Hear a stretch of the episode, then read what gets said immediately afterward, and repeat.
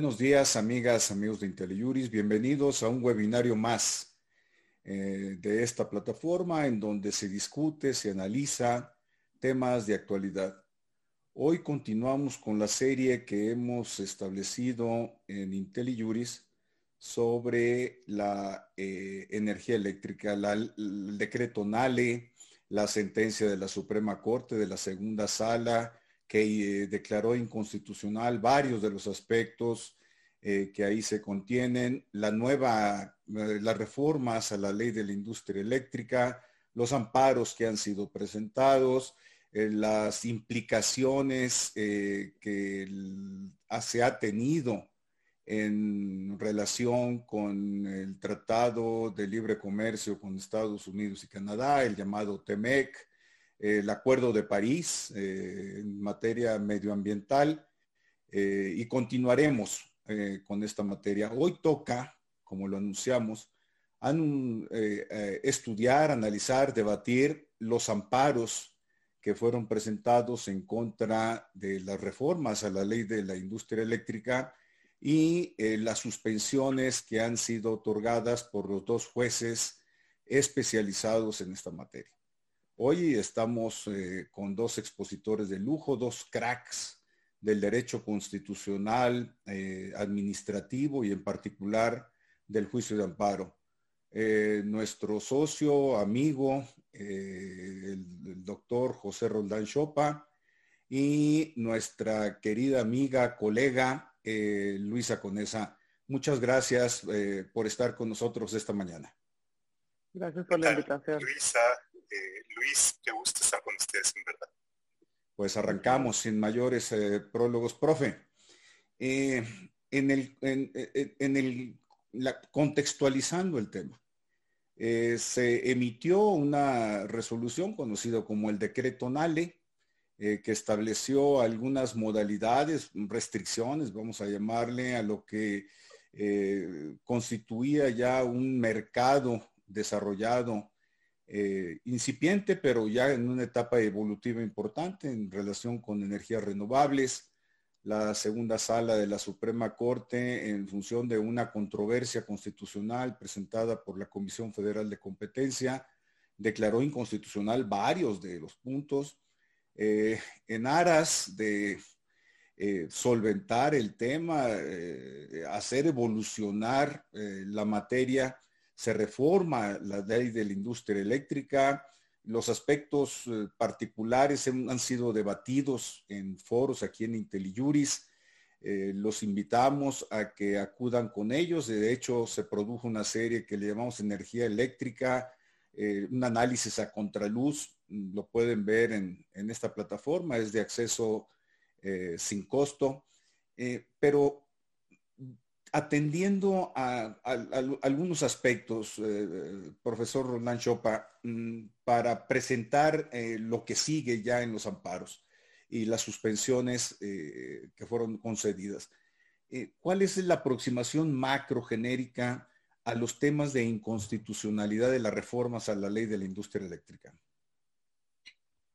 Qué bueno que hiciste la referencia al decreto NALE porque es una decisión de una de las salas de la Corte que seguramente va a pesar en los juicios de amparo que se encuentran en, curso y que yo creo que, aunque no se refiere exactamente a, esta, a este precedente, está pesando en las decisiones de suspensión provisional y de suspensión definitiva que se están dictando y es altamente probable que vengan otras eh, por distinto tipo de quejosos y también es altamente probable, hasta puedo yo percibir, que haya una acción de inconstitucionalidad eh, por parte de la minoría, que creo que del Senado.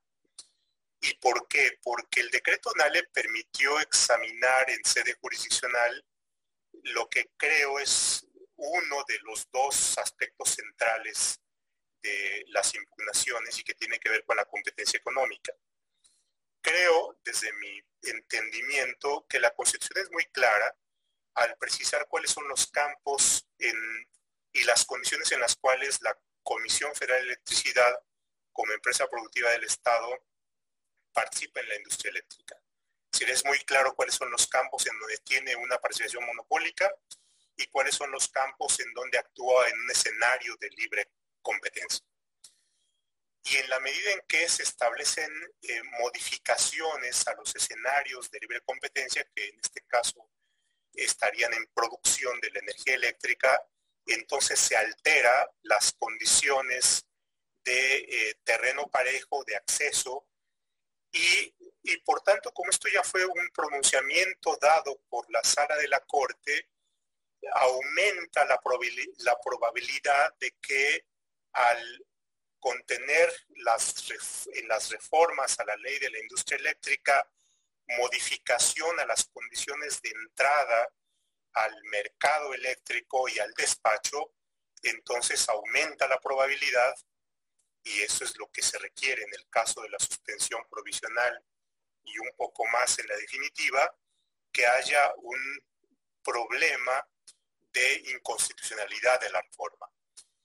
Y bueno, entonces lo que tendríamos pues aquí es, es, es este escenario y en donde el antecedente pesa, y no solamente pesa en la percepción que el juez pueda tener del problema, sino también pesa en las razones que tiene que considerarse, que tienen que considerarse en los amparos.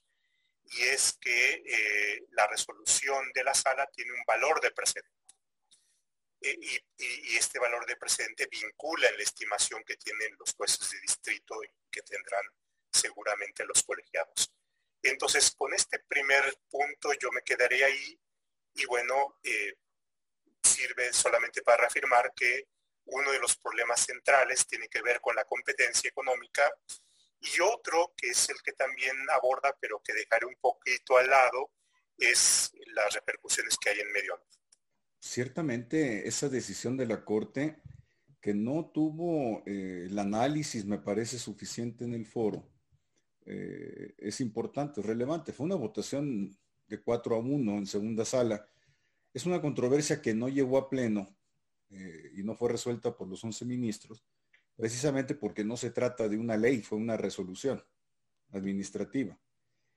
Pero lo que quiero destacar es que de los 27 puntos analizados en la controversia constitucional, 21 fueron declarados inconstitucionales. Es decir, eh, como lo comentas, profe, eh, fue una sentencia lapidaria en su contenido y en sus alcances. Y algunos de estos aspectos declarados inconstitucional son reiterados en las reformas a la ley de la, industria eléctrica. Luisa, eh, la suspensión que más tuvo relevancia por efectos de un pronunciamiento del presidente López Obrador fue eh, la concedida, en primer lugar, por el juez eh, Juan Pablo Gómez Fierro. Pero lo cierto es que no se trata de un asunto, son varias decenas de, amparo, de amparos presentadas, varias decenas de suspensiones otorgadas por los dos eh, jueces especializados, el otro juez de la PESA, en, esta materia como, una primera aproximación, Luisa, eh, ¿qué fue lo que consideraron los jueces y qué resolvieron en las suspensiones eh, otorgadas? Primero con carácter provisional y bueno, ya empezaron a concederse también eh, de manera definitiva. ¿Qué nos comentas, Luisa? Gracias. Pues la ley de amparo tiene mm, este concepto que es un poco alquímico, ¿no? Que es como la apariencia del, buen derecho. primero eh, debe, debe el juez de cerciorarse, bueno, pues que exista, que exista interés para otorgar la suspensión, que en el caso de las empresas de la industria es claro, pues exhiben, no sé, sus permisos, contratos de interconexión, en fin, o sea, estos documentos base de la acción que les otorgan interés jurídico y, sobre ese tema de interés jurídico legítimo eh, quiero, quiero regresar después, con, base en la cual, bueno, pues es claro que la norma te causa una afectación.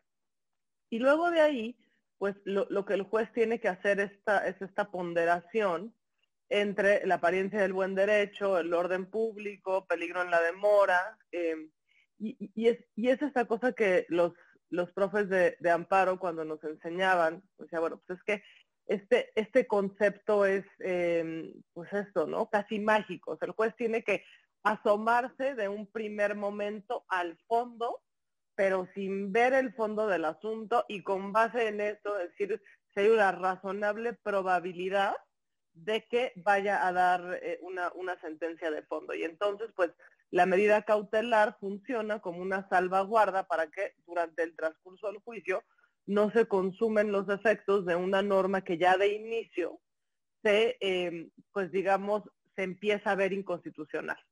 Entonces, pues es, es, desde luego un momento muy complejo para un juez, ¿no? Sobre todo la provisional, porque en 24 horas de leer una demanda tiene que hacer esta, esta valoración.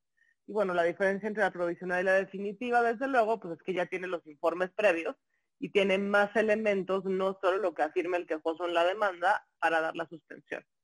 Entonces, con base en esto y precisamente en el, en el contexto que, que decía el profesor Chopa, relacionado con lo que resuelve la Corte sobre los efectos de competencia económica de estas normas que están em, precisamente diseñadas, o sea, cuyo objetivo central es incluso manifiesto, es em, proteger a la CFE, poner a la CFE en un plano favorecedor respecto del resto de los competidores en la industria eléctrica, pues el juez ya con eso, atendiendo al presidente de la Corte, a la manera en la que está redactada la reforma, a eh, tanto la constitucional como de la propia LIE, pues observa dos temas centrales, ¿no? Uno, una, un daño a la competencia, porque las reglas de la reforma de la LIE están hechas, insisto, para dar prevalencia a la CFE respecto de sus competidores, y dos, una cuestión de medio ambiente en la cual em, hay un principio constitucional que tiende eh, tanto al medio ambiente en sentido amplio como a la generación de las energías limpias en sentido más específico. Y aquí, pues, lo que se, em, lo que se eh, trata de beneficiar, pues, precisamente no es a las energías limpias, sino a las generadas por, por CFE. Y, y, en el caso del medio ambiente, pues hay un principio em, de, de orden internacional y que ha sido reconocido en la jurisprudencia en México, que es el principio precautorio en materia ambiental, con base en el cual ante la duda debe de fallarse siempre en favor al medio ambiente. O sea, dice el principio, no debes de esperar que exista, o sea, cuando vas a realizar un cambio de un status quo eh, jurídico que tenga que ver con el medio ambiente a otro, no debes esperar a que haya evidencia irrefutable del daño al medio ambiente aunque existe una duda razonable, debes de fallar en favor del medio ambiente y como salvaguardar. Entonces, a mí me parece que estos dos son los dos principios centrales que llevan al juez al otorgamiento de la suspensión y bueno, ya luego podemos comentar el tema de los efectos. Eh, eh, lo que tomó una dimensión, a mí me parece un, tanto excesiva, eh, fue el señalamiento o la extrañeza que eh, manifestó el presidente López Obrador respecto de la suspensión. Mm, me gustaría aproximarnos técnicamente desde dos puntos de vista, profesor Roldán Chopa. Uno, eh, la concesión de la suspensión respecto de normas generales. Y luego el otro tema que es novedoso y que sí se ha debatido de manera muy interesante en el foro jurídico, eh, en donde yo veo que hay opiniones divididas, más o menos así, un cálculo empírico es 50 en favor de los efectos generales que otorgaron los jueces de distrito y otros 50 no. Pero bueno, es, la parte novedosa de estas eh, interlocutorias de los, de los jueces de distrito. Eh, profesor Roldán Chopa, tú publicaste un artículo en el periódico Reforma muy interesante, muy bien eh, estructurado y argumentado que tuvo un efecto importante. Eh, ¿Te parece que la concesión de la suspensión, dejando de lado los efectos generales, tiene algo de inusitado como para haber provocado una reacción presidencial del tamaño que lo tuvo, e incluso de acusar al juez. No quiero incurrir, por supuesto, en temas ideológicos ni de opinión, sino el aspecto eh, técnico. La concesión de una suspensión, ¿cuál es su propósito? Y, en relación con normas generales de estas características desde las dos vertientes que señalaste, competencia y medioambientales. Eh, eh, ¿Qué nos dices, profesor? Bueno, la respuesta sencilla es la ley establece la, la ley de amparo establece la posibilidad de suspensión respecto de normas generales. Y en ese sentido el juez no está actuando más allá de sus facultades, no hay una actuación ultravires y por tanto está en, los márgenes de, su, de, la, de, de sus competencias y de sus atribuciones. Creo que en buena medida la sobrereacción del presidente porque ya no hizo lo mismo respecto del segundo juez, cuando la situación era la misma, tiene que ver con la relevancia política que tiene para su proyecto de gobierno la reforma eléctrica eh, como parte de la reforma energética en general.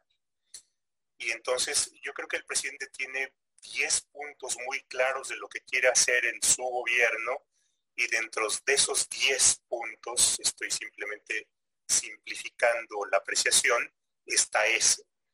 De qué manera eh, realiza cuestiones eh, que tienen que ver con enunciados generales tales como la soberanía energética, la autosuficiencia energética, eh, la restauración de la capacidad de CFE y de Pemex como pilares, soportes, detonadores del desarrollo nacional. Y creo que en eso tiene muy claro su objetivo y por supuesto como parte de su propio estilo personal de gobernar, de gobernar va a ser tosudo en, sus propósitos y va a topar con lo que se encuentra. Y creo que en términos sencillos, el presidente está echando la lámina, ¿no? Es decir, no solamente está haciendo valer su capacidad de iniciativa eh, expresada particularmente bajo la forma iniciativa preferente, sino va a, empujar respecto de aquello que encuentre como obstáculos. Entonces me parece que hay una explicación ahí, llamémosle anímica, de su sobrereacción y de, eh, y, de esta particular forma de presentar su, su queja en contra del juez directamente ante el presidente de la Corte, que no solamente fue en contra del juez, sino por ahí hizo algunas referencias al margen, muy, muy particulares. Em, creo que tiene que ver con eso, pero ahora no está más allá de sus competencias. La ley de amparo posibilita la suspensión de normas generales y em, no llevo, por supuesto, la numeralia de cuáles puedan ser en promedio las suspensiones que dicten los jueces en este tipo de cosas, pero independiente de la numeralia, lo que tenemos es que hay, hay facultad expresa. La otra cuestión, y en donde tú ubicas el 50% y el 50%, tiene que ver con los efectos generales. Y simplemente para no abusar de la palabra, yo diría, la verdad es que me hace sentido. Y me hace sentido desde la perspectiva, y ahí yo confieso que puede tener un sesgo, más desde el derecho sustantivo que desde el derecho procesal, ¿no? Y entonces haría mi aproximación más del derecho sustantivo y respecto de la materia, eh, respecto de la cual se promueve el amparo que tiene que ver con la competencia económica y las condiciones constitucionales que la competencia económica como valor constitucional debe tener. Y, ahí la competencia tiene su lado de derecho subjetivo, por supuesto, de los, desde los competidores, pero no se queda solamente en el lado desde los derechos subjetivos, sino también tiene otro aspecto que puede apreciarse desde los consumidores y respecto también del interés general que el Estado le debería preservar, eh, eh, conservar. Y es que es un escenario en el cual deben participar por igual y sin discriminación los competidores, tengan o no interés individual, y creo que eso es importante, pero también tiene que preservarse estas condiciones del lado de los consumidores que no tienen vela en el entierro en un juicio de amparo porque no son parte y por tanto no van a ser escuchados, pero que tienen que ser apreciados desde la parte del interés público. Y, lo, interesante que me parece de esto es cómo el juez en su, en su decisión eh, habla de los consumidores. Y yo creo que, y simplemente anuncio esto porque creo que hay que hablar más del tema, pero ahí me quedo para no abusar de la palabra. Eh, Luisa, desde el punto de vista eh, que estamos abordando técnico, eh, la misma pregunta, ¿te parece inusitado que se haya concedido una suspensión respecto de, los, respecto de las normas generales, las reformas a la ley de la industria eléctrica? Primer punto. Y segundo punto, eh, respecto de los efectos generales otorgados por los jueces de distrito a la suspensión.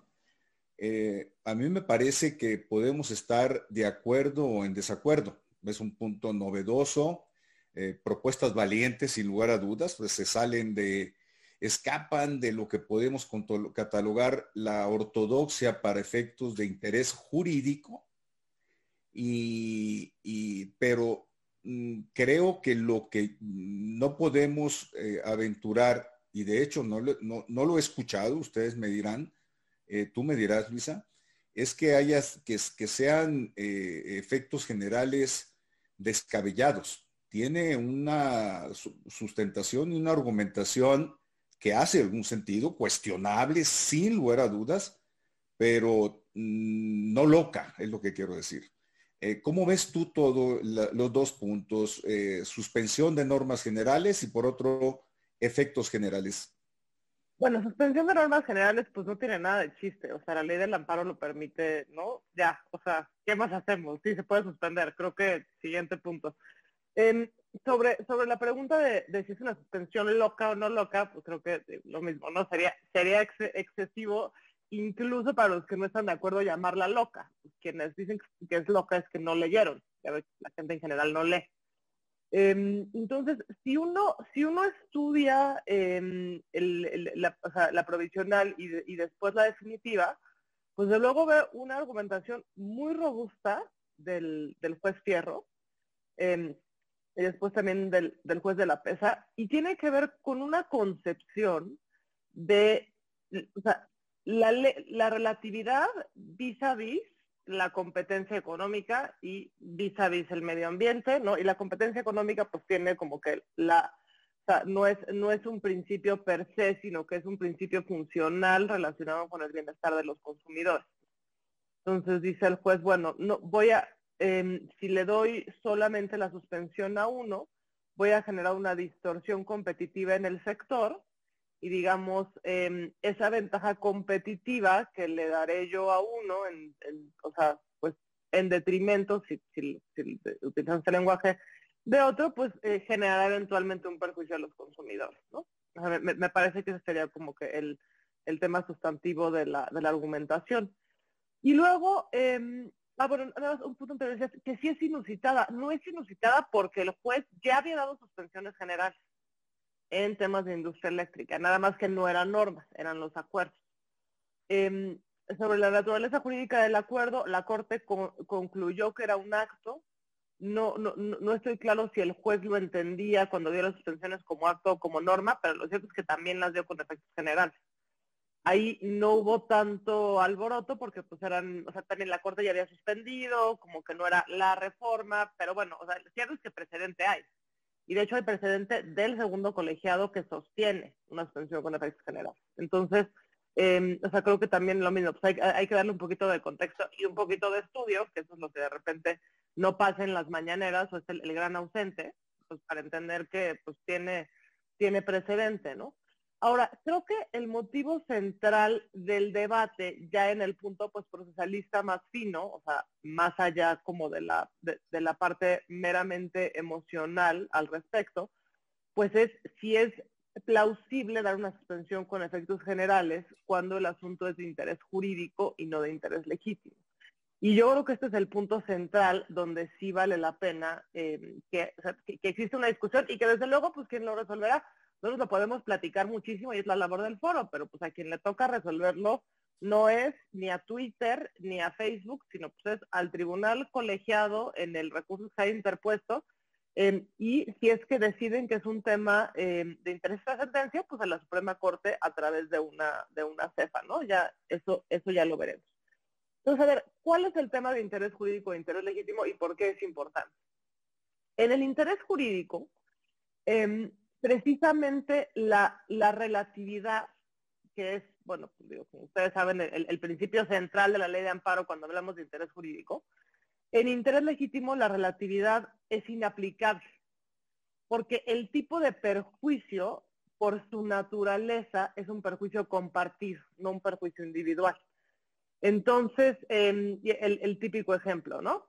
Si viene, si viene una persona que es vecino de una cuadra, en el cual están construyendo un edificio adelante eh, de ellos que no tiene permiso viene y pide una, pide una suspensión. Si el, juez le dijera, oye, no te puedo dar la suspensión porque no solo te va a beneficiar a ti, sino a todos los demás de la cuadra, y entonces el principio de relatividad no te la puedo dar, entonces ahí el juez lo que estaría haciendo es desnaturalizar el interés legítimo, sería restarle contenido al concepto tanto en, un tema de suspensión como eventualmente en un tema eh, de fondo.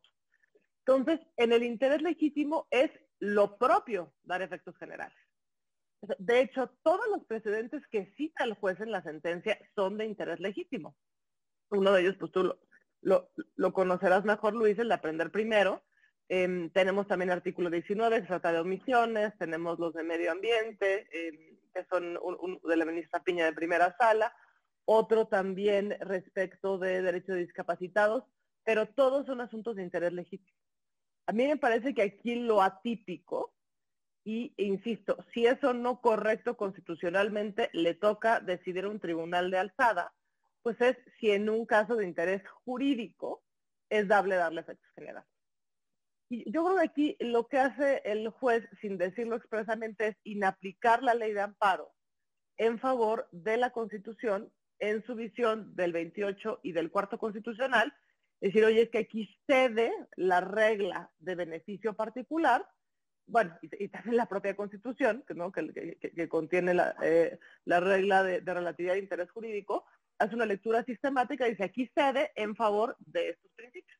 Creo que esa es la manera de, describir la argumentación y creo que esa es la reflexión que resulta interesante, ¿no? Si en interés jurídico debe también darse efectos generales, o a todos la friolera de personas que vinieron a ampararse, decías tú, este, cientos, son cientos, yo había, había visto 50, pero igual y, ¿no? Se, suman cada día como los pronósticos deportivos, pues a cada persona darle su suspensión. Sí, eh, muy interesante lo que estás comentando porque eh, el interés jurídico eh, es en relación al quejoso. el principio de relatividad es relativo al quejoso y a la litis planteada en juicio. Y aquí el tema de los efectos generales que ha sido debatido de manera interesante, pues es el que está, el, que está en cuestión y dependiendo del resultado final que esto se tenga o en un tribunal colegiado de circuito, teniendo como precedente las suspensiones otorgadas en el decreto NALE, en relación con el decreto NALE, va a tener muchas implicaciones y sobre todo si esto termina eh, el tema suspensional, en su momento será el fondo, en la Suprema Corte de Justicia. Eh, ya algunas preguntas que nos están haciendo eh, quedaron respondidas. Por ejemplo, Darío Ángeles dice, si bien la ley de amparo establece la procedencia de la suspensión contra normas generales, lo cierto es que la misma ley establece una especie de formulotero para la suspensión, al señalar que la suspensión está en relación a los efectos sobre el quejoso. Lo que acabas de comentar, Luisa. Y Sergio Moisés Gutiérrez Hernández, Luisa, hace un, señalamiento, a ver qué, comentario merita de tu parte. También se refiere a los efectos generales y no generales. Y por otra parte, ¿qué opinan de la obligación que instituyó el juez de distrito a la Secretaría de Energía para publicar en el diario oficial que las disposiciones de la ley de, de la industria eléctrica dejarán de surtir sus efectos durante el trámite del amparo? Un acuerdo que ya fue publicado en días pasados precisamente por la CENER. No sé si tengas algún comentario, Luisa, sobre este punto concreto. Yo, creo que es, totalmente congruente con los efectos que le da a la, suspensión y está dentro de las obligaciones, o sea, de, las, de las facultades que tienen los jueces de manera amplia de garantizar el cumplimiento de la suspensión, de eh, darle ¿no? Eh, eh, de darle los efectos restitutorios. O sea, el, artículo de la ley de amparo es amplio en, darle esta competencia al juez para lograr que se cumplan de manera adecuada los efectos de una suspensión. O sea, yo creo que, diga, insisto, podemos debatir jurídicamente si con interés jurídico alcanza o no alcanza para que te den esta suspensión. E insisto, lo, lo decían los tribunales de alzada. Pero me parece que, o sea, que es una argumentación sólida, que es una argumentación congruente y que los efectos son, son congruentes, o, sea, esta obligación de publicación, pues es desde luego congruente, no se una suspensión con efectos generales, pues la mejor manera de garantizarla, pues es con efectos generales, se anule el, contenido de la norma, ¿no? A, través de una publicación. Pues es, lo, es lo debido. Ahora, lo que es muy interesante es que precisamente como son varias suspensiones con efectos generales, pues tendrían que anularse todas para que em, pues se, se restituya la vigencia de la norma, ¿no? Sí, basta con que una quede firme o se les va el plazo o no presentan recurso. Y bueno, ya les pues ha pasado, por cierto. Eh, es, decir, eh, cayó una bomba de suspensiones provisionales y definitivas y entonces ahí se, hace una melé, se hace un buen, un, buen concierto eh, procesal. Está, estará interesante darle seguimiento al tema. Gracias, Luisa. Profesor Roldán, antes de continuar, una pregunta de teoría constitucional, constitucional y de, la democracia, el Estado, del derecho. Eh, en algún señalamiento que se hizo en redes, eh, se cuestionó que un juez de distrito pueda suspender con efectos generales, así como añadido, la voluntad asumida por un órgano electo democráticamente por la vía electoral. Es decir, 500 diputados y 132 senadores votaron dividido, pero legítimamente, por aprobar las reformas a la ley de la industria eléctrica. ¿Y cómo es posible que un juez de distrito no electo tenga ese poder? sí me gustaría, antes de continuar con el, tema procesal eh, eh, práctico, que nos dieras, es un tema que tú has revisado mucho, lo has comentado en diversos foros. Eh, ¿Cómo ves este, este cuestionamiento respecto de la facultad del juez? Facultad constitucional, por cierto. Y que tiene que ver con un viejo, viejo, viejo problema. Es decir, este punto no tiene no tiene nada novedoso, es una discusión que se ha planteado desde que se diseñaron las constituciones modernas. Eh, si uno revisa las discusiones del federalista encontrará uno este tipo de discusiones de cuáles deben ser los poderes del juez. Si revisa uno los clásicos, pues también lo encontrará uno. Y por supuesto estas discusiones se reeditan. Eh, y tiene su sede en, la discusión política y en la discusión teórica respecto de cuáles son los límites o debieran ser los límites del juez y cuáles deberían ser eh, los alcances de las mayorías. Pero más allá de esto, lo que tenemos es eh, algo muy concreto y es que los jueces tienen facultades para suspender leyes, para desaplicar leyes, la Corte tiene facultad para eh, emitir sentencias y resoluciones privando de efectos generales a, la ley. Y bueno, tiene que ver con la concepción constitucional de que los derechos humanos importan, que la división de poderes importa y que el federalismo importa y por tanto los jueces como parte de un poder constitucional tienen esa facultad para proteger y para garantizar los derechos de las personas y también de las minorías.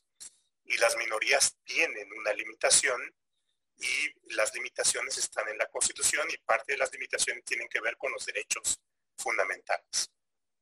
Y, digamos, esto es simplemente haciendo una síntesis del debate y finalmente de aquello que el juez tiene que aplicar y en donde a pesar de las rabietas y de que no les guste, bueno, así son las reglas y, así están las reglas en la democracia. Ahora, eh, la otra cuestión, y es también para meter ahí una serie de cuestiones, es, por supuesto es un asunto debatido, los alcances de la suspensión. Yo metería algunas cuestiones que tienen que ver con cuál es el sentido, el propósito de una medida cautelar. Eh, no solamente ahora, sino en la historia. Es decir, las medidas cautelares tienen una función em, de conservar la materia de aquello que se está discutiendo. Em, y por otra parte, en el caso del juicio de amparo, el juicio de amparo también tiene un ADN que todavía sigue conservando, tiene una impronta y es una impronta individualista. Y el interés jurídico tiene que ver con este sello de nacimiento en donde la construcción se fue dando a partir de eh, las acciones de defensa de derechos em, individuales. Durante mucho tiempo le llamamos garantías individuales y que se acorporan alrededor de la libertad y de la propiedad. Y por supuesto, si alguien va acudiendo al juez defendiendo una libertad personal o un derecho de propiedad, em, digamos, lo natural es que los efectos de la suspensión y de la sentencia se concretaran en la producción de aquello que es su pretensión procesal.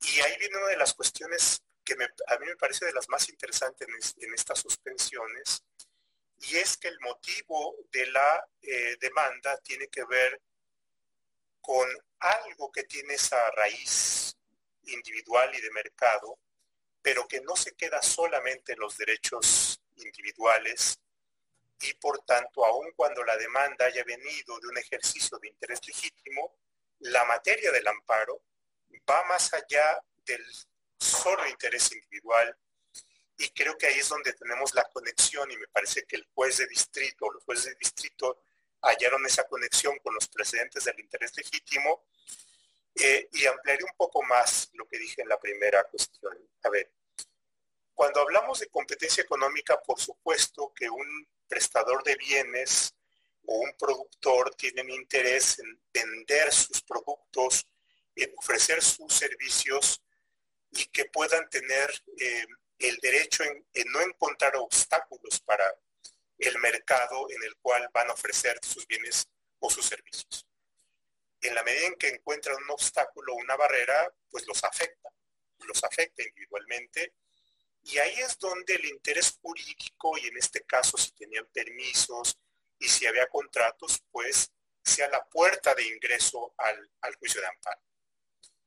Pero no significa que la materia solamente tenga que ver con el puro interés individual y que eh, la puerta de acceso al amparo tenga que ver con el puro interés jurídico.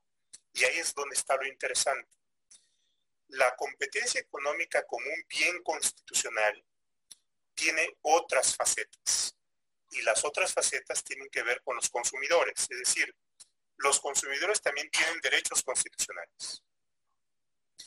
Los consumidores tienen el derecho y tendrían el interés de que si compran, si van al mercado a buscar un servicio o buscar un bien, lo hagan en un contexto en el cual hay libertad por el lado, digamos, de la oferta. Entonces, si hay restricciones desde el lado de la oferta, entonces no tendrían las condiciones para hacer valer su derecho como consumidores. Ahora, procesalmente, por supuesto, tenemos aquí el problema de que los consumidores no son parte, ¿no? Y habría mucho más dificultad para que los consumidores tengan se les reconozca un interés legítimo. Y bueno, cuando promovimos aquel amparo, ¿te acuerdas, Luis, de yo contribuyente? El gran problema era que, es que los, los contribuyentes teníamos mayor dificultad de que se nos reconociese el interés legítimo. Es, es cuesta más trabajo eh, eh, tener por em, reconocido un interés legítimo. Ahora, pero no solamente es el interés eh, que está o que debería estar inmiscuido y la única faceta de la materia del amparo que es la competencia económica, sino también hay otro elemento y el otro elemento es constitucionalmente cómo concebimos la preservación de las condiciones de competencia como el sitio de encuentro de oferta y demanda, es decir, de productores, de distribuidores, de ofertadores de servicios y de consumidores, sino que tiene que ser una cancha que tiene que preservar el Estado. Por eso es que el, 28 constitucional dice, y el Estado protegerá y castigará severamente a eh, las restricciones a la competencia. Más o menos eso, eso dice. Y aquí tenemos otro aspecto que es el interés general. Y, y en este caso el interés general es el interés que el Estado tiene que tener en la preservación de las condiciones. Entre otros, el interés de la Comisión de Competencia Económica, que independientemente de lo que digan los productores y los distribuidores y los consumidores, hace valer o hizo valer su propio interés en la controversia constitucional. Y ahí es donde está el problema de y, me parece que, Luisa lo plantea muy bien, del terreno de encuentro de interés legítimo e interés jurídico. Ahorita regresaré contigo, profe, para precisamente hablar de acciones y controversias que son esperables en contra de la reforma de la ley de la industria eléctrica. Pero eh, viendo ya temas eh, prácticos, Luisa, y tú tienes muy desarrollado el análisis, eh, llamó mucho la atención que el juez de distrito, al menos en la sentencia que se ha, circulado en grupos, eh, eh, en chats grupales y en redes sociales, que justo de manera inmediata la celebración de la audiencia incidental en, un amparo de las varias decenas que se han presentado, el juez eh, Gómez Fierro concedió la suspensión definitiva, con los mismos propósitos, suspender la ley y efectos generales.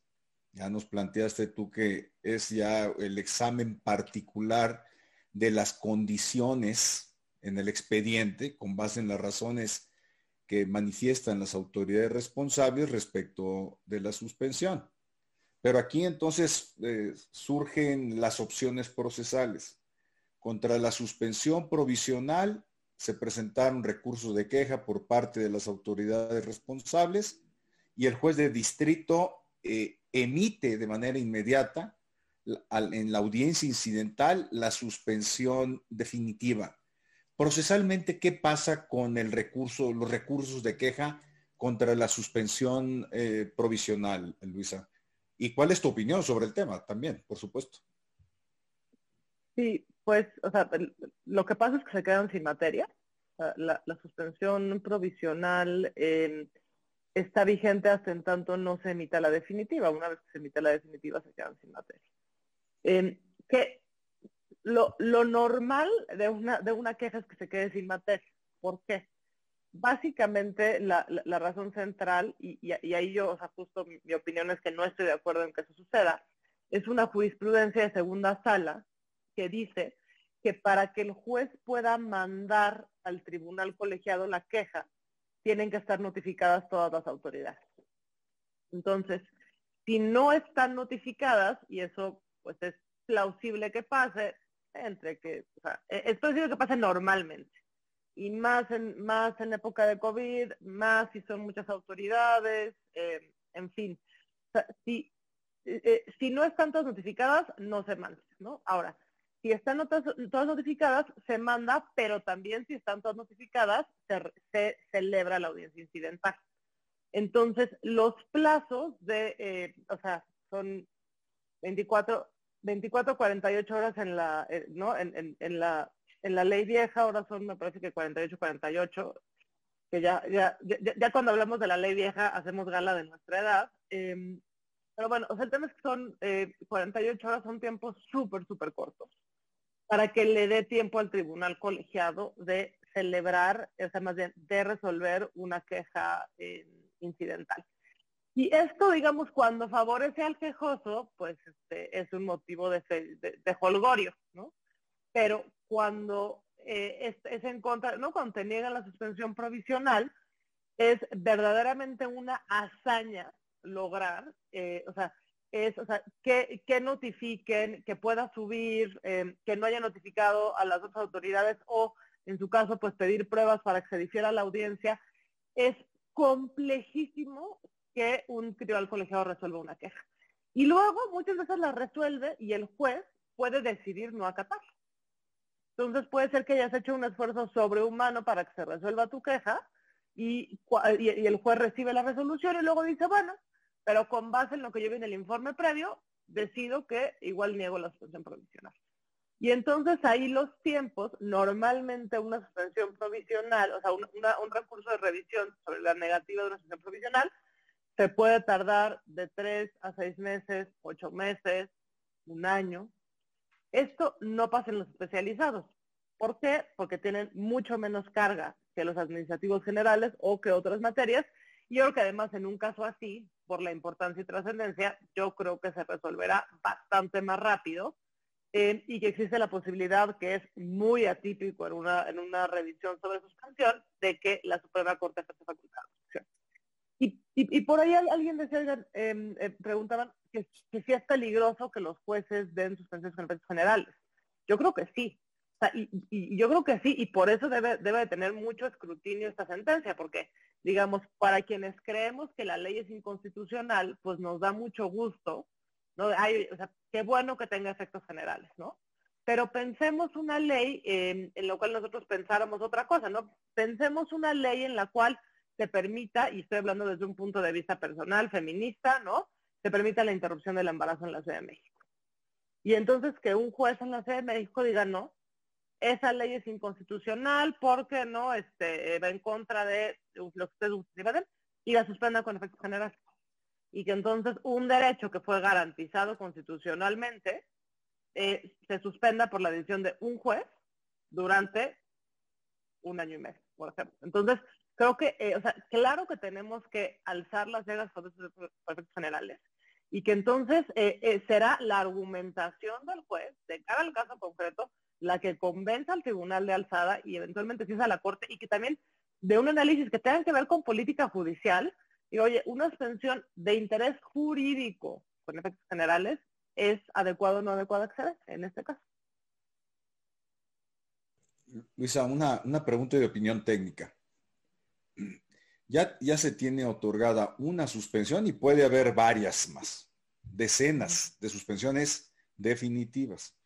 Esto implica que la decisión suspensional eh, como medida cautelar va a tener eh, una permanencia en, el tiempo mayor que lo que sería una suspensión eh, provisional. Si va a un tribunal colegiado los recursos de revisión en contra de las suspensiones definitivas, podríamos pensar que en un plazo corto, razonablemente corto, un tribunal o los dos tribunales colegiados especializados se pronunciaría.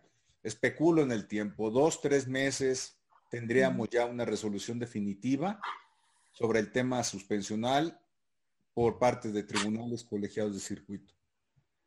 Si se va a la Suprema Corte por atracción, esto tomaría más meses, por supuesto, de manera natural en cuanto al trámite, el desahogo de asuntos en la Suprema Corte tú recomendarías eh, del lado de las autoridades responsables impulsar las, las revisiones ante la Suprema Corte o apostarías ante tribunales colegiados de circuito?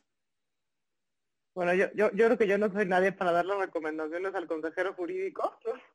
creo que creo que tiene tiene que ver con la, estrategia que ellos decidan, ¿no? Pues como, como cualquier estrategia de litigio. O sea, lo cierto es que si es una suspensión que, o sea, que eventualmente resuelve la Corte, pues hay un criterio, eh, o sea, del, del, órgano de control de última instancia que, y sobre todo ahora con base en el nuevo sistema de, de que ya está en vigor, ya no está cinco, ya con uno solo, en el cual te, genere una directriz obligatoria para todos los órganos del Poder Judicial Federal.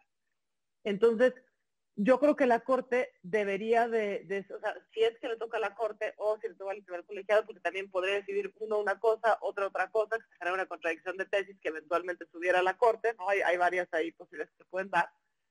Decidir uno, o sea, yo, yo diría, primera pregunta procesal, si en interés jurídico es válido dar suspensiones con interés con efectos generales, sí o no, para mí es la primera pregunta. Y segunda pregunta, si en este caso, si fuera afirmativa, eh, es posible, o sea, era, era razonable, plausible, justificado, debidamente fundado y motivado dar esa suspensión. Perfecto. Profesor Roldán, Chopa, movámonos eh, a las acciones de inconstitucionalidad y las controversias constitucionales. Eh, las partes legitimadas para promoverlos están específicamente señalados en, en la Constitución. Aquí podemos pensar que dos vías eh, de acción de inconstitucionalidad, dos acciones, podrían ser presentadas por Cámara de Diputados, 33% de integrantes, Cámara de Senadores, 33%. Y de nueva cuenta, la pregunta de si, y en esto Luisa tiene mayor experiencia, fue parte clave como abogado en el tema de la controversia constitucional de COFESE en contra del decreto NALE. Pero tú cómo ves las potenciales acciones y controversias en contra de las reformas a la ley de la industria eléctrica. Tengo aquí el micrófono apagado. Eh, todo pareciera ser que en el caso de Cámara de Senadores los números dan para tener una minoría que pudiera eh, promover una acción de inconstitucionalidad. Eh, por ahí he escuchado que están elaborando ya la acción y bueno, lo tendremos que ver en los próximos días. Ahora viene aquí una cuestión y ahí le dejaría a Luisa que tiene más experiencia en el caso de controversias para ver cómo ve el caso de controversias. Pero em, habría una diferencia respecto de la controversia del decreto NALE. Y la diferencia está en que em, la, la conocería el Pleno y por supuesto el, el escenario político en pleno, a diferencia de salas, cambia, no solamente por la composición y por la orientación que pudieran tener los ministros, sino también porque para que la ley pudiera ser invalidada se requiere una mayoría eh, calificada y bueno, como el presidente lo dice, tendrían que convencer, que convencer de que la ley eh, bueno, tendrían que convencer en el sentido contrario a la inconstitucionalidad al menos cierto número de ministros. Cuatro y dependiendo del quórum podría variar. Entonces, lo que tendríamos ahí es un escenario más complejo. Eh, ahora tenemos aquí, y esto es lo interesante, que tenemos por una parte un buen número de amparos. Em, los amparos, en caso de que llegaran a la Corte, pues tendrían una, necesitarían una mayoría simple para ser resueltos, no así en el caso de controversia. Y yo creo que iríamos nuevamente a regresar a la discusión de los posibles efectos de la sentencia, ¿no? Ahora ya en, el caso de la resolución principal. Y bueno, si tomamos en cuenta el precedente de la controversia que estableció, y yo creo que muy bien, que eh, el establecimiento de barreras a la competencia afecta a la competencia económica, pues entonces en este caso tendríamos que el cambiar el orden de prelación para el despacho de energía eléctrica que ofrezcan los, los productores eh, también establece un trato diferenciado que no se centra en razones económicas y de mérito, como lo dice el, eh, digamos, los términos que se usan en, este, en estas condiciones, entendido por mérito, es cuál productor te vende energía más barata y más limpia, sino que tenemos una prelación predeterminada que da preferencia a las plantas de la Comisión Federal de Electricidad entonces esto pareciera ser muy claro que establece un terreno disparejo y establece un trato discriminatorio a los productores distintos a la CFE. Y bueno, también pareciera ser eh, muy claro y, y una probabilidad muy alta que el resultado sea el mismo. Pero, y es aquí donde tendríamos eh, el cambio en las condiciones de mayoría y la necesidad de votaciones calificadas en acción. Entonces las cosas tampoco son así como predecibles absolutamente. Sí, no es, no es blanco y negro. Eh, ciertamente la vía del amparo sigue un derrotero y la vía de las acciones y controversias otro. Eh, va a estar interesante, en el fondo, en el fondo, por supuesto, haciendo de margen el tema suspensional. Y había pasado eh, comentar que en contra del decreto NALE hubo organizaciones, asociaciones medioambientales que presentaron sus amparos también. Y ahí sí fue por interés legítimo. Entonces, existe esa otra vertiente de amparos en donde tiene otra lógica de amparo, pero bajo otro sistema que ya lo eh, precisó eh, Luisa. Eh, si me permites, Luis, simplemente para agregar más elementos a la discusión. Creo que aquí es donde, y ahí yo rescataría más mi apreciación sustancialista, tenemos que poner en la discusión la relevancia de las materias y de las relaciones jurídicas que se establecen en las materias. Eh, el ejemplo que plantea Luis es bien interesante y que nos da una idea de, por supuesto, el riesgo de que se le den efectos generales a la suspensión, y yo coincido con eso, es un instrumento muy poderoso y como todo quien ejerce poder tiene que tomar decisiones responsables con ese poder. Y creo que para tomar decisiones de tal magnitud tiene que pasarse previamente por una discusión de la materia que se interesa conservar y de las posibles relaciones jurídicas que surjan de la materia. Yo ahí encontraría una diferencia entre la competencia económica y cuestiones como las que plantea Luisa de la interrupción del embarazo, que son decisiones personales que tienen que ver con un ámbito de eh, decisión sobre eh, la maternidad, sobre el cuerpo, en fin, que tiene un ámbito distinto al de competencia económica en donde se establecen relaciones jurídicas complejas y en donde lo que pasa en el contexto es relevante y toca la materia misma y que no se restringe solamente a una situación individual concreta en las condiciones de acceso, sino que toca una cuestión mucho más compleja. Y, yo creo que esa es una discusión previa a la respuesta de si dar o no efectos generales a una, a una suspensión, sea provisional o definitiva, y que yo creo que también toca ya en otro terreno a los efectos generales eh, que pueden darse a, una serie de decisiones que se dan por este procedimiento de la Corte, en donde si no se discute previamente cuál es la materia, cuál es el valor constitucional que se interesa proteger, cuáles son las relaciones jurídicas, entonces tendríamos, digamos, insuficientemente iluminada la decisión.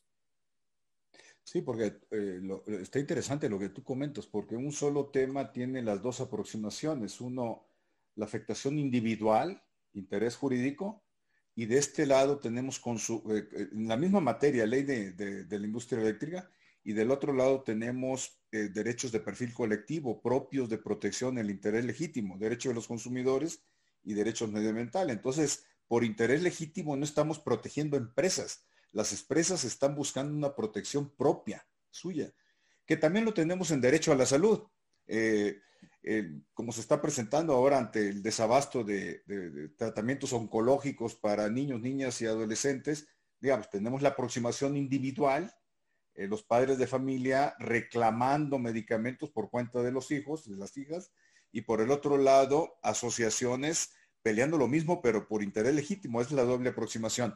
Luisa, tú tienes eh, un pulso eh, preciso sobre la controversia constitucional presentada por COFESE en contra del decreto NALE, segunda sala.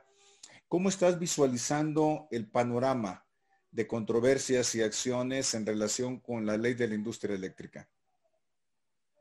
Em, pues digo, nuevamente son decisiones estratégicas que tomará cada, cada órgano, ¿no? Creo que aquí pues solamente podemos desde, desde la barrera hacer una aproximación. Lo cierto es que el, el precedente de controversia de COFESE es un precedente muy potente en cuanto a, en cuanto a procedencia se refiere. Que es la primera vez que la, que la COFESE eh, ejercitó su facultad de presentar una controversia para cuestionar un acto de otro poder por considerar que em, vaciaba sus competencias. Esto es, la, la argumentación de procedencia em, creo que es interesante porque dice COFESE, oye, a ver, em, si, si una autoridad, perdón, si un particular lleva a cabo un acto competitivo, yo lo puedo sancionar eh, vía vía las facultades que tengo, ¿no? En, ¡ay! Acá. Perdón, es que mi gato estaba rayando el sillón. Em, yo, los, puedo sancionar eh, directamente, ¿no? Pero ¿qué pasa si una autoridad lleva a cabo un acto em, anticompetitivo? O, sea, y, por qué es importante eso? Porque, bueno, en el contexto de la, de la, de, de la Ley Federal de Competencia Económica, lo que puede la COFES en relación a las autoridades es eh, emitir recomendación. Pero ya la propia Corte decidió en el precedente de Slots que si esas recomendaciones no son atacadas por la autoridad, pues no es justiciable constitucionalmente. Entonces, la facultad que tiene COFESE frente a la autoridad es en realidad tenue. Entonces, eh, a través de esa controversia se genera un mecanismo diferenciado en la cual no, no es la COFESE la que, digamos, eh, se enfrenta a la autoridad que emite actos anticompetitivos, sino que se lo cuestiona la Suprema Corte. Y entonces lo que la Corte estudia, y es un estudio de procedencia muy relacionado con fondo, es si efectivamente estas reglas em, competitivas generan un estado en el cual se generan condiciones exante anticompetitivas que impedirían que la, que, la ejercite sus competencias. O sea, esto es, es, en el caso del decreto NALE, si digamos, o sea, era un decreto cuyos efectos era eh, impedir que se generara un mercado de energía renovable por la prelación que se daba a CFE, pues entonces nunca llegarían los problemas de competencia en ese mercado a COFESE. Y entonces, eh, es, o sea, el, pues la Corte decide que sí, le da entrada, desde luego pues en sala con mayoría, con mayoría de cuatro votos, se estudia y bueno, pues, el resultado conocido, ¿no? Se invalida. Entonces yo creo que, o sea, ya con este precedente de, mm, de procedencia, yo creo que, eh, o sea, bueno, mi manera de ver, sería procedente una nueva controversia de, de COFESE. ¿no? En, en, aquel caso, el, el, el órgano demandado era presidente y la Secretaría de Energía, y en este caso, pues eh, va a ser el Congreso de la Unión. Y entonces, efectivamente, como decía el profe, pues eh, eh, un, una, una controversia solo se puede ver en sala si es en contra de acto o si se va a sobreseer. Si es en contra de norma general, se tiene que ver en pleno. ¿no? Y, lo, y, y, y, una acción, pues desde luego tiene que verse en pleno. Entonces ahí necesitas una, una, una votación calificada de ocho sí o sí, que, bueno, pues ya en su momento lo veremos, pero siempre obtener ocho en cualquier caso pues es complejo, o sea, tiene, que convencer a una mayoría calificada, eh, más allá de, las consideraciones políticas que, que, podamos observar, ¿no? Ahora, si son amparos, los amparos sí podrían verse en sala, que un amparo como este, pues desde luego uno podría decir que sí tiene, tiene cuestiones de importancia y trascendencia, pero bueno, plausiblemente podrían verse en sala, que serían votaciones de tres, y bueno, si eso no es así, se ven en pleno, pues una votación de seis. Entonces sí es un juego distinto. Muy bien, pues muchas gracias eh, por la ponencia. Ya el tiempo se nos agotó, eh, desafortunadamente, porque como nos lo están señalando aquí en el chat y en la sección de preguntas y respuestas, la plática ha estado fenomenal, interesantísima, todas las implicaciones que esto tiene. Profe, un comentario de cierre eh, en, relación con este tema? Pues eh, eh, no, muchas gracias por la invitación. Yo creo que este em, asunto lleva la reflexión al límite. Eh, me parece que esta vinculación que puede tener el interés legítimo con el interés jurídico, la faceta mucho más compleja que al, menos yo creo que se presenta en el caso de competencia económica, eh, llevan a pensar también esta, eh, como el entendimiento tradicional de los derechos, del interés jurídico, y, eh, yo creo que es una, reflexión necesaria. creo que el Poder Judicial ha ido avanzando en esta discusión, pero me parece que, que, que, nos demos la oportunidad de reflexionar y qué bueno que lo hagamos en esta plataforma y, la verdad siempre aprendo mucho cuando hablo contigo, con Luisa, de cuestiones que para mí son más extrañas sobre cuestiones procesales, pero me parece que hay que seguir insistiendo con esto y yo creo que tenemos no solamente un tema bien interesante en la discusión, sino también de efectos muy profundos en lo que va a pasar en México en los próximos años. Luisa, ¿algún comentario de cierre? Sí. Bueno, de entrada, muchísimas gracias nuevamente por, por estar aquí. Es, es, un honor estar con, con, ustedes en esta discusión. Muchas gracias a todas las personas que se sumaron. Y yo creo que es muy saludable que tengamos esta discusión como sociedad, ¿no? Y desde el foro y desde los operadores jurídicos de este tema.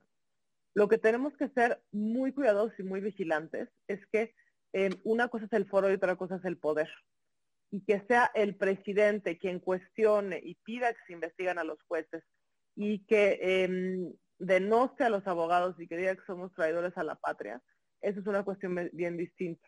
Ya, ya, lo, ya lo apuntaba por ahí eh, Ramón Cosío, ¿no? son cosas que se deben, se deben resolver con argumentos y por las vías institucionales, no a través de la República de Twitter y sobre todo no a través de la em, de amedrentar a los tomadores de decisiones. Por aclamación popular vamos a tener que realizar otro foro más pronto que tarde, conforme se den los avances procesales de los amparos, primero, eh, qué suerte tienen eh, tanto en tribunal colegiado o en su caso Suprema Corte, cómo se va resolviendo el fondo, aquellos amparos que se presenten eventualmente por interés legítimo, si hay acciones o controversias promovidos por parte legitimada en términos del artículo 105 constitucional y su respectiva ley reglamentaria. Entonces, desde aquí eh, espero eh, obtener el, el visto bueno, la opinión favorable de ustedes para ser convocados en fecha próxima. Eh, por lo pronto, les agradezco mucho la generosidad del tiempo, Luisa, profesor Roldán. Eh, a quienes nos ven, no dejen de seguir la serie, la sección de la reforma eléctrica contra luz. Ahí verán siete o ocho capítulos que esta semana concluiremos. El profesor Roldán Chopa este jueves tiene otro webinar precisamente sobre este tema. Aquí en IntelliJuris hemos comprado fuertemente la materia por novedosa en todos los aspectos, por eh, la parte ideológica que está implicada, que no nos corresponde a nosotros hacer pronunciamientos, sino solamente eh, plantear los temas jurídicos. Bueno, la politización del tema, ya el profesor Roldán Chopa nos dio la señal y los criterios. En fin, les mando un abrazo, eh, profesor Roldán, Luisa, muchas gracias y a todos quienes nos siguieron, un abrazo afectuoso. Eh, ya se acerca el fin de semana, entonces nos veremos pronto por acá. Que tengan buen resto de semana y buen, buenas vacaciones. Si es que lo que ello signifique ahora en estos tiempos, si es que eh, se dan ustedes el margen. Hasta pronto entonces. Hasta luego. Hasta luego.